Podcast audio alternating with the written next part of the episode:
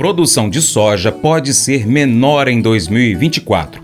Nós vamos falar sobre isso, mas antes eu quero te convidar a acompanhar o nosso conteúdo em nosso canal no YouTube, arroba Paracatu Rural. Pesquisa aí no seu aplicativo por Paracatu Rural, inscreva-se em nosso canal, marque o sininho. Os vídeos você pode dar aquele joinha, deixar o seu comentário e mandar também para os seus amigos. Mercado Agrícola A maior demanda por soja, sobretudo por parte de indústrias esmagadoras.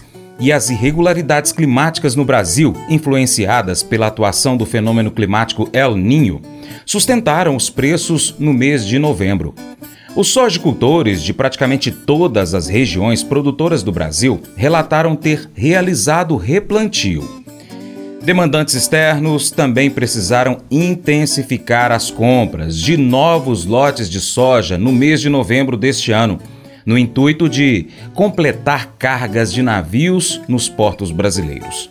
Diante disso, liquidez de soja aumentou no mercado spot nacional. De acordo com a CSEX, o Brasil escoou 5,2 milhões de toneladas de soja em novembro, 105,8% a mais que no mesmo mês de 2022, um recorde para o período. Vale ressaltar que o CPEA também observou maior interesse de vendedores em negociar soja com entrega entre dezembro 23 e janeiro 24. Esses agentes relataram a necessidade de liberar espaço nos armazéns com o remanescente da temporada 22-23, pois em breve começa a entrar a safra 23-24 no Brasil. O consultor de agronegócios Vlamir Brandalize comenta a movimentação no mercado da soja com possibilidade de a produção ser menor no Brasil em 2024. O dado divulgado pela Conab aponta que a produtividade durante o próximo ano pode chegar na casa de 160 milhões de toneladas, menor que o previsto inicialmente e ainda assim considerada uma produção otimista diante das dificuldades impostas pelo clima. Começamos o comentário de hoje com a situação do mercado internacional. A soja tentando ganhar fôlego lá em Chicago, tentando segurar os 13 dólares como suporte do, da posição janeiro, que é a primeira posição.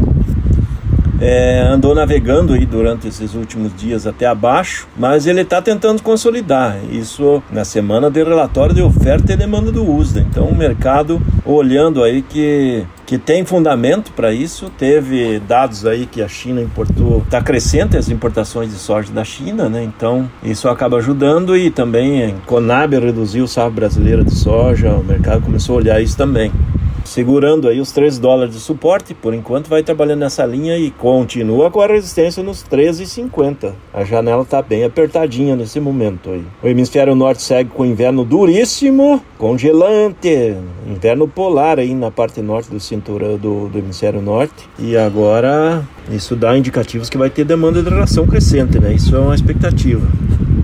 É, enquanto isso, aqui no Brasil temos o plantio da soja. Hoje dá para dizer que tem mais de 85% da safra plantada. Ainda tem plantio e replantio ocorrendo até no Mato Grosso, que nesse momento normalmente estaria tudo plantado em crescimento ou já em fase de enchimento de grão, né? Que é a maior parte das lavouras. Tem plantio andando no, no, no Rio Grande do Sul, tem plantio ainda andando em parte de Santa Catarina na região Mato Piba, tem plantio em vários locais do Brasil em função do atraso da entrada das chuvas. Continua se apontando que o plantio brasileiro deva passar de 45 milhões e meio de hectares, podendo chegar a 46, recorde histórico de área. E com relação à safra, nós tivemos o relatório mensal agora de dezembro da Conab, mostrando a soja com 160,2 milhões de toneladas, reduziu um pouco a estimativa da safra.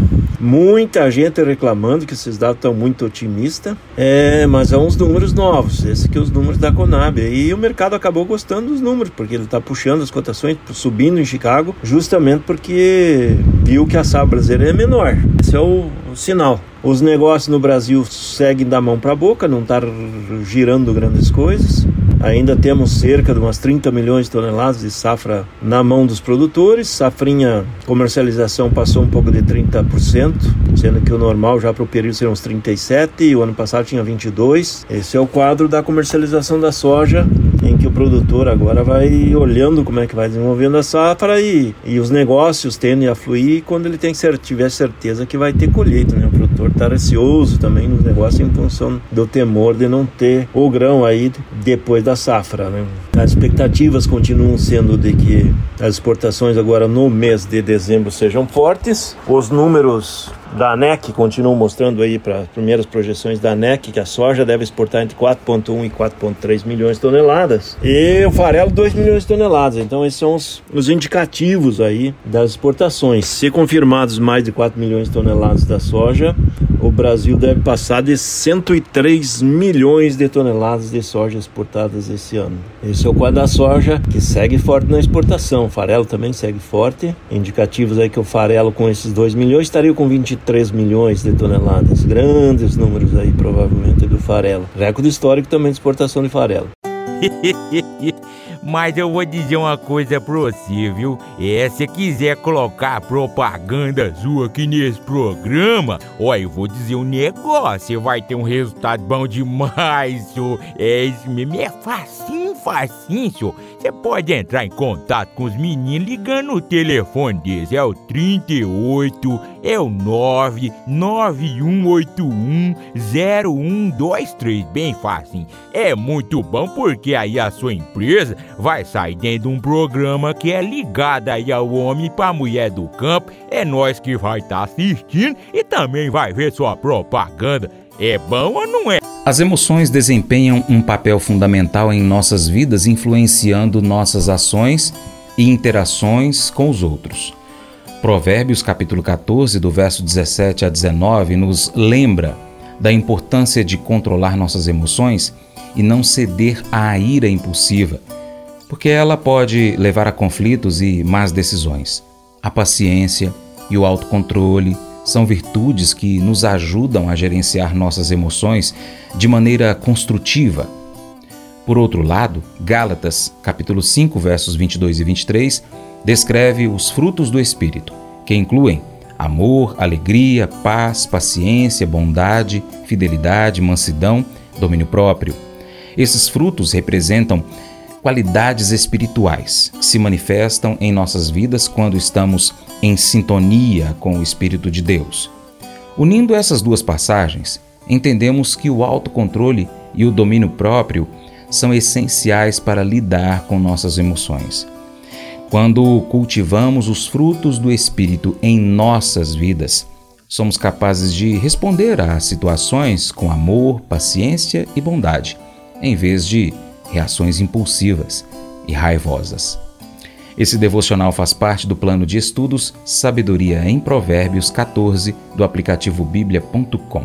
Muito obrigado pela sua atenção, Deus te abençoe e até o próximo encontro.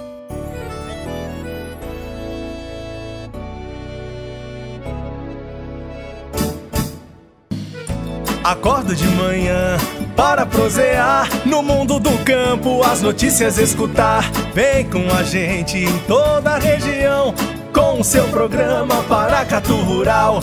Tem notícias, informação e o mais importante, sua participação. Programa Paracatu Rural. Programa Paracatu Rural.